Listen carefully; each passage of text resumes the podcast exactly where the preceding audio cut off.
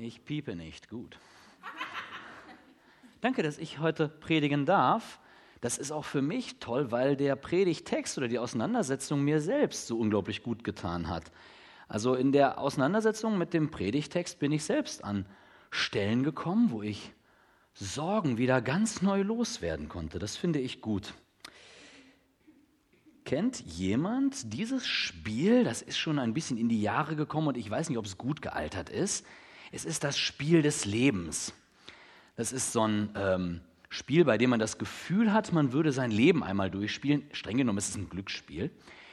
Aber aus dieser Spielidee, da haben wir vor vielen Jahren beim Sola, beim Sommerzeltlager, mal ein Geländespiel gemacht. Die Teilnehmer hatten bei der ersten Station eine erste Wahl und von da aus ging es zu weiteren Stationen. Und das war ein sehr komplexes Spiel mit sehr vielen Stationen und an jeder Station konnte ein Teilnehmer eine neue Entscheidung treffen, die ihn zu einer nächsten Station brachte. Und bei jeder Station bekam man auf kleinen Karten seinen Fortschritt mitgeteilt. Also seine Berufswahl, Familienstand, verschiedene Statussymbole und Errungenschaften im Leben. Und das hat Spaß gemacht.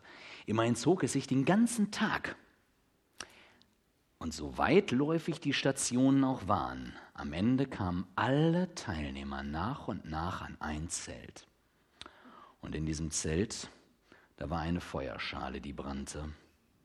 Und da stand ein Mann in einer schwarzen Kutte mit einer Sense. Und alles, was die Teilnehmer gesammelt hatten, wurde verbrannt.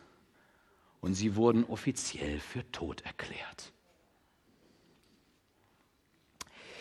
Lukas 12 ab Vers 13. Einer aus der Volksmenge aber sprach zu ihm, Lehrer, sage meinem Bruder, dass er das Erbe mit mir teile. Er aber sprach zu ihm, Mensch, wer hat mich als Richter oder Erbteiler über euch eingesetzt? Er sprach aber zu ihnen, seht zu und hütet euch vor aller Habsucht, denn auch wenn jemand Überfluss hat, besteht sein Leben nicht aus seiner Habe. Er sagte aber ein Gleichnis zu ihnen und sprach, das Land eines reichen Menschen trug viel ein, und er überlegte bei sich selbst und sprach, was soll ich tun? Ich habe nicht, wohin ich meine Früchte einsammeln soll. Und er sprach, dies will ich tun. Ich will meine Scheunen niederreißen und größere bauen und will dahin all mein Korn und meine Güter einsammeln. Und ich will zu meiner Seele sagen, Seele, du hast viele Güter liegen auf viele Jahre. Ruhe aus, iss, trink, sei fröhlich. Gott aber sprach zu ihm, du Tor, in dieser Nacht wird man deine Seele von dir fordern, was du aber bereitet hast, für wen wird es sein? So ist, der für sich Schätze sammelt und nicht reich ist im Blick auf Gott. Ja, was machen wir jetzt mit dieser Geschichte? Was haben wir damals beim Sola gemacht mit diesem Geländespiel? Nun, erst einmal merken wir, es geht um einen ganz äh, bestimmten Begriff und das ist Vergänglichkeit. Vergänglichkeit. Alles, was wir hier im Leben haben und worum wir uns oft drehen, alles, wofür wir arbeiten oder wofür wir arbeiten sollten, das ist am Ende für die Katz. Nun, das ist erst einmal eine interessante Erkenntnis. Und was mache ich jetzt mit, mit dieser Erkenntnis, mit dieser, mit dieser Textstelle? Im ersten Moment fühlt es sich an wie ein kleiner Dämpfer, wenn ich irgendwo zu sehr dazu neige, mich zu sehr um mein Geld zu drehen. Aber was tue ich jetzt praktisch? Nun, was ein typischer Umgang von uns Menschen eigentlich ist, das ist, dass wir Angst haben, die Dinge zu verlieren. Vergänglichkeit macht uns Angst. Und dann, dann ist die typische Reaktion des Menschen, dass er anfängt, um das Angst zu haben, was er verlieren wird, und damit er keine Angst hat, lenkt er sich mit den Dingen ab, die er Angst hat zu verlieren. Und das ist der Mechanismus, durch den eben jene Habsucht entsteht, aufgrund welcher Jesus in dieser Stelle mal ein ernstes Gespräch sucht. Die Angst davor, die Dinge zu verlieren, bringt mich dazu, mich genau mit diesen Dingen von dieser Angst abzulenken. Und das führt zur Habsucht. Nun, äh, was machen wir jetzt also mit dieser Stelle? Eine ganz häufige Auslegung, ein ganz häufiger Ansatz ist, dass man dem reichen Kornbauern ähm, ein Problem unterjubeln will. Und man sagt, der reiche Kornbauer, der war äh, geizig. Ne? Jesus hält das ganze Gleichnis ja auch anlässlich der Habsucht und man denkt, der hätte mal ab und an eine Spende geben können. Jetzt will ich diesen Gedanken nicht von der Hand weisen, denn ähm, ich glaube, dass das Jesus durchaus wichtig ist, aber das steckt in einer anderen Stelle viel deutlicher. Da gibt es diese Geschichte von dem armen Lazarus, der vor der Tür eines reichen Mannes liegt und darbt und der reiche Mann interessiert sich nicht dafür. Und beide sterben und der arme Lazarus ist bei Gott und der reiche Mann ist es nicht. Und ihm wird sehr deutlich vor Augen geführt, was Gott davon hält, wie geizig er war. Das ist für Jesus wirklich ein Thema. Und natürlich ist es eine vernünftige Reaktion, dass ich ab und an mal Geld spende, wenn ich merke, ich leide an Habsucht. Ja? So ein, ein radikaler Schritt wie kalter Entzug. Ich gehe damit im Grunde in die Vollen. Aber dafür gibt es eine andere Stelle. Und tatsächlich haben wir gerade bei dem reichen Kornbauern selbst erstmal überhaupt nichts von Gier und Habsucht gelesen. Man, man überfliegt diese Zeilen und fragt sich, wo ist jetzt der Knackpunkt an dem Mann? Wo kann ich sagen, ha, so bin ich nicht? Kann es sein, dass wir diesem reichen Kornbauern aber erst einmal sehr ähnlich sind und ihn gar nicht für so verkehrt und unvernünftig halten? Der Mann ist fleißig und er investiert in seine Zukunft. Falls jetzt der ein oder andere dachte, ja wunderbar, das ist eine Predigt, die kommt mir sehr gelegen. Ich hatte bisher ohnehin nicht so viele Ambitionen im Leben. Sprüche 6, Vers 6. Schau die Ameise an, du Faulpelz ist nicht mein Text. Ne? Schau die Ameise an, du Vollpilz, und lern von ihren Wegen und werde weise. Also wenn wir bisher im Leben bei unserer Investition in die Zukunft nicht so tüchtig oder nicht so erfolgreich waren, dann wahrscheinlich ja nicht, weil wir es nicht gewollt hätten. Eigentlich sind wir uns darin wahrscheinlich einig. Und wie viele von uns, die Kinder haben, würden nach dem Predigtext ihren Kindern sagen, weißt du, das mit dem Eifer für die Schule, äh, vielleicht lohnt sich das alles gar nicht ja, die, die Ausbildung, ob sich das rentiert, wart mal ab. Ja? Nein, wir sind uns alle einig, damit gehen wir, gehen wir doch aktiv um im Leben. Also, wo patzt denn? Ach, jetzt sehe ich es, es ist verrutscht. Naja. Äh, wo patzt denn der reiche Kornbauer eigentlich? Ich habe tatsächlich lange gedacht, ähm, ein Christ strebt nicht nach Gewinn. Das war so Teil meiner Prägung. Ich dachte, das, das steht einem Christen nicht gut an. Einem Christen geht es nicht darum, nach Gewinn zu streben. Und dann musste ich aber mal feststellen, dass Jesus durchaus einen Anreiz schafft, der auf Gewinn basiert. Also wir kennen das ja auch aus dem, aus dem ganz weltlichen Kontext, ne? dass anstatt sich um Geld zu drehen, wir uns lieber um wahre Werte drehen sollten. Aber Jesus, der sagt gar nicht an allen Stellen, die dieses Thema betreffen, sowas wie, ähm, lass mal das Geld weg und kümmere dich mehr um Freundschaft. Er sagt, auch an dieser Stelle, so ist, der für sich Schätze sammelt und nicht reich ist im Blick auf Gott. Also reich sein ist erstmal nicht falsch im Blick auf Gott. Noch deutlicher wird das in äh, Matthäus 6,19.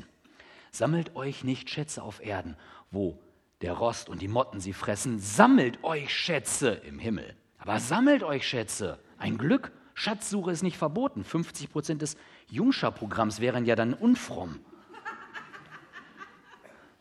Also es gibt offenbar einen Lanzenbruch fürs Streben nach Gewinn.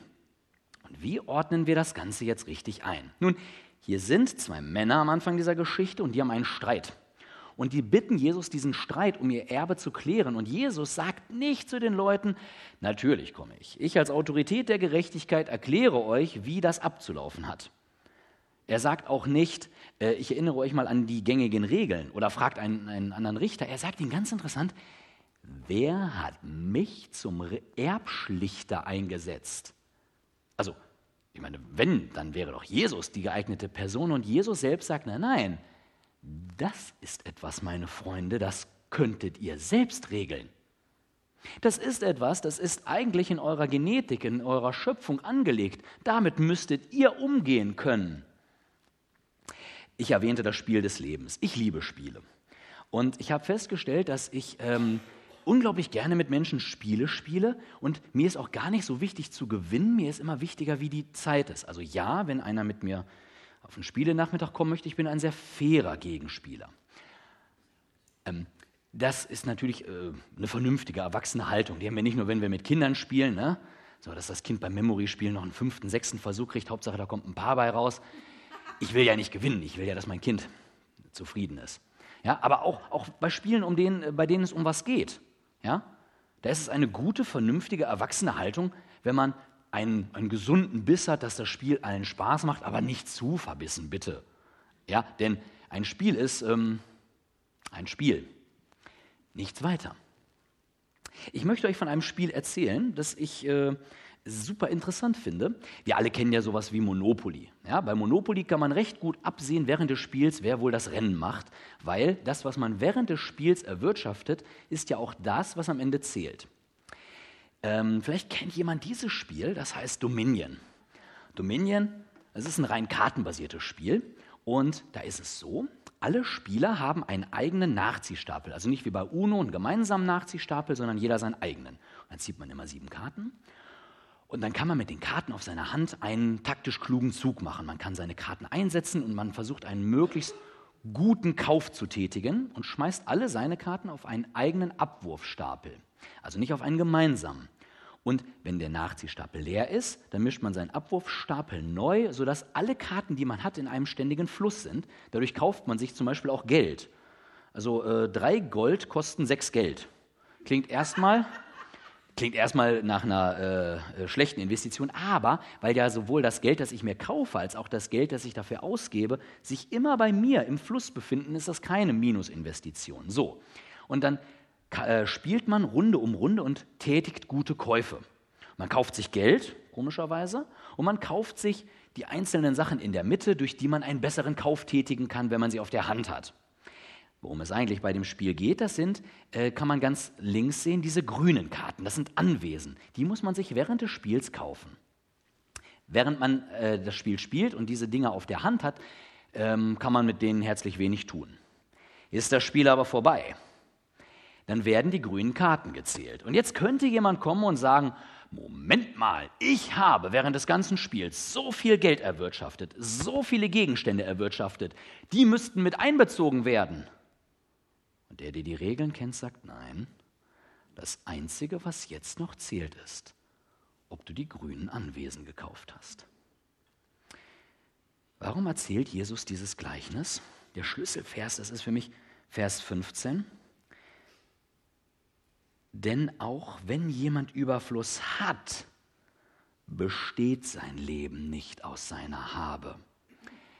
Alle Dinge, die wir in diesem Leben an Besitz, an Geld haben, die sind im Grunde wie ein Element in einem Spiel.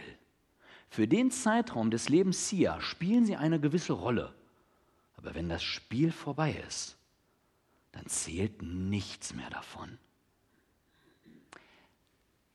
Das Einzige, was da noch zählt, das haben uns unsere drei Täuflinge heute schon erzählt. Dass Jesus unser Freund ist und dass wir glauben, dass er für uns gestorben ist und dann zählt nicht mehr, wie viel Bruttosozialeinkommen ich erwirtschaftet habe. Welche Statussymbole ich hatte, dann zählt nicht mal mehr, wie viele Misserfolge ich hatte und wie oft ich es versäumt habe, mir ein Vorbild an der Ameise zu nehmen. Dann zählt, ob Jesus mein Herr und Freund ist. Aber Gott hat diese Dinge eingebaut. Er hat ihnen einen Platz im Leben gegeben. Das ist ein bisschen, als würde Gott sagen, ja, wir fahren in den Urlaub. Wir fahren ins Disneyland, aber ich habe auch die Fahrt dahin interessant gestaltet. Aber wenn wir dann angekommen sind, da wird unser Herz doch hoffentlich nicht am Reisebus hängen. Alle Dinge haben einen Platz im Leben und eine gewisse Zeit. Für alles gibt es eine bestimmte Stunde und für jedes Vorhaben unter dem Himmel gibt es eine Zeit. Zeit fürs Gebären und Zeit fürs Sterben Zeit fürs Pflanzen, Zeit fürs Ausreißen des Gepflanzten, Zeit fürs Töten und Zeit fürs Heilen. Zeit fürs Abbrechen und Zeit fürs Bauen. Zeit fürs Weinen und Zeit fürs Lachen. Zeit fürs Klagen und Zeit fürs Tanzen. Zeit fürs Steine werfen und Zeit fürs Steine sammeln. Zeit fürs Umarmen und Zeit fürs sich fernhalten vom Umarmen. Zeit fürs Suchen und Zeit fürs Verlieren. Zeit fürs Aufbewahren und Zeit fürs Wegwerfen. Zeit fürs Zerreißen. Zeit fürs Zusammennähen. Zeit fürs Schweigen und Zeit fürs Reden. Zeit fürs Lieben und Zeit fürs Hassen. Zeit für Krieg und Zeit für Frieden. Welchen Gewinn hat also der Schaffene bei dem, womit er sich abmüht? Alle Dinge haben ihre Zeit und ihren Platz im Leben. Aber ein Gewinn nehmen wir aus diesen Dingen nicht mit. Und dann schreibt der Prediger, ich habe das Geschäft gesehen, das Gott den Menschenkindern gegeben hat, sich daran abzumühen. Alles hat er schön gemacht zu seiner Zeit. Ist das nicht beruhigend zu wissen, dass so etwas wie Besitz nicht radikal abgelehnt werden muss, sondern wir wissen dürfen, das hat seinen Platz im Leben und es hat sein Ende im Leben. Es hat seine eindeutigen Grenzen und es darf unser Leben nicht ausmachen. Alles hat er schön gemacht zu seiner Zeit, auch hat er die Ewigkeit in ihr Herz gelegt. Bei allem freuen über die Dinge dieser Welt, die wir schön finden, wissen wir doch um die Vergänglichkeit dieser Dinge. Und wir können sie alle behandeln wie ein Element in einem Spiel. Nicht weniger, aber eben auch nicht mehr. Nur dass der Mensch das Werk nicht ergründet, das Gott getan hat, vom Anfang bis zum Ende.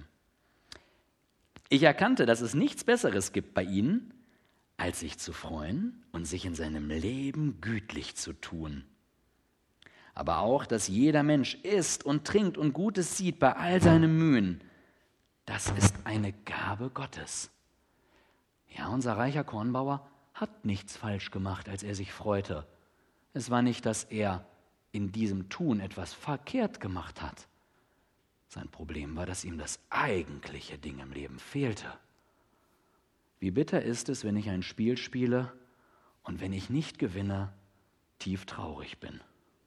Wenn ich nicht weiß, worum es in meinem Leben eigentlich geht. Ich erkannte, dass alles, was Gott tut, für ewig sein wird.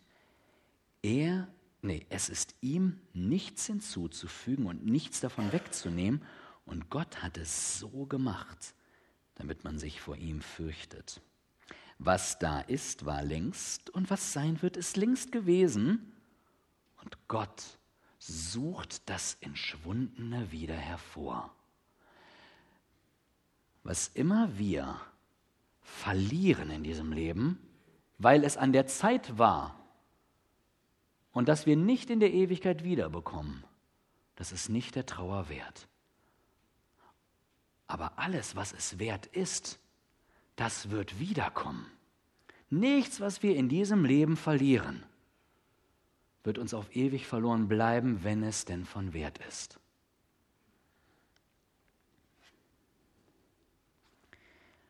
Gott offenbart und verhüllt sich zugleich. Jesus zeigt seine Herrlichkeit und verbirgt sich zugleich. Gott liegt nicht auf der Straße. Jesu Größe ist nicht in den Schaufenstern ausgestellt. Man kann den Schatz des Lebens nicht einfach kaufen und erwerben. Er ist verborgen. Der kindliche Glaube und der schlichte Gehorsam finden den Weg und sehen die Erfüllung. Wer sich öffnet, in dem zeigt sich Gott. Wer Sehnsucht hat, wird erfüllt. Wer losgeht, der findet den Reichtum des Lebens und kann damit Großes tun für Gott. Amen.